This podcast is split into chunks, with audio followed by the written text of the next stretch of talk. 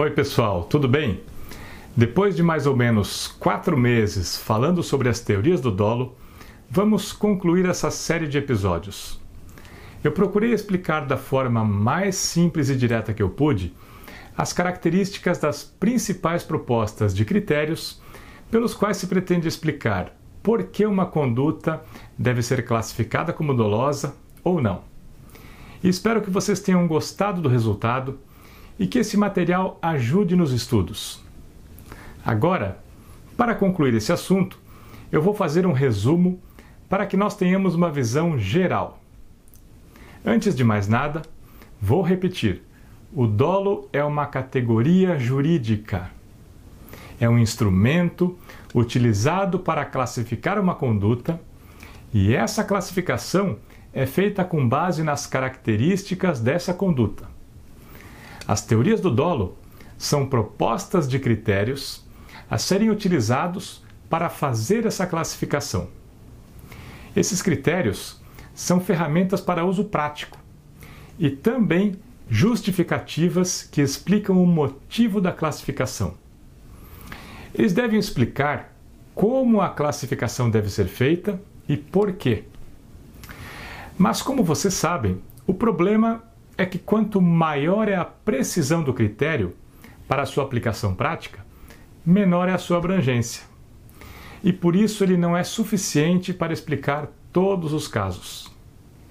E por outra parte, quanto maior é a abrangência do critério e mais correto é o seu conteúdo teórico, porque elimina as chamadas exceções, menor é a sua precisão na aplicação prática, devido à sua amplitude vagueza ou indeterminação. E por isso, a adoção de uma teoria em detrimento das outras sempre implica uma decisão de quanto se está disposto a abrir mão da eficiência prática de um critério, da sua simplicidade, em favor da sua correção teórica. Ou ao contrário, de quanto se está disposto a abrir mão da correção teórica de um critério em favor do seu rendimento prático? Essa é uma decisão que sempre resulta na necessidade de assumir as deficiências inerentes a cada critério adotado, porque não há nenhum critério que satisfaça suficientemente essas duas pretensões. Mas apesar disso, é necessário adotar algum critério para que a classificação do fato como doloso seja feita de forma racional. E os principais critérios são: primeiro, as concepções volitivas da vontade, da indiferença e da atitude perante o risco, que são as teorias adotadas de forma preponderante na prática jurídica. Segundo, a concepção normativa. E essas duas são as principais teorias discutidas na dogmática penal. As outras são: terceira, a teoria cognitiva, quarta, a teoria da probabilidade e quinta, a teoria da atuação para evitar o fato. E eu ainda indiquei de forma complementar uma sexta teoria, a teoria da linguagem. Vamos repassar rapidamente o conteúdo de cada uma delas. A teoria da vontade pretende definir o dolo com base no que o sujeito quer e considera que ele queira tudo o que seja uma consequência provável da conduta. A teoria da indiferença considera que a conduta deve ser classificada como dolosa se o sujeito não se importa com a realização do fato típico.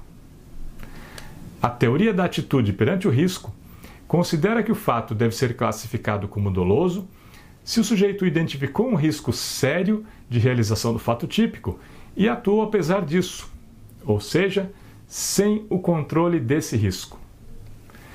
A teoria normativa considera que a conduta deve ser classificada como dolosa se o sujeito tinha consciência de um risco que seja considerado sério pelo juiz, porque será ele que avaliará se o risco é idôneo para implementar o fato.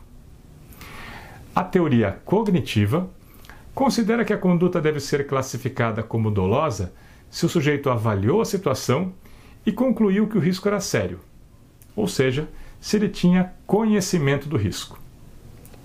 A teoria da probabilidade considera que a conduta deve ser classificada como dolosa se o sujeito tinha conhecimento de um risco que tinha potencial de provavelmente implementar o fato típico. A teoria da atuação, que expressa a intenção de evitar o fato, considera que a conduta deve ser classificada como dolosa se ela é objetivamente orientada à realização do fato típico e o sujeito não pratica nenhuma ação visando evitar essa realização. E a teoria da linguagem considera que o fato é doloso se o significado da conduta corresponde a um compromisso do sujeito com a realização do fato típico. Como eu disse, as principais discussões têm por objeto as teorias volitivas e a teoria normativa. As outras teorias são alternativas que têm um grau de polêmica um pouco mais acentuado. E assim, pessoal, terminamos essa exposição das teorias do dolo.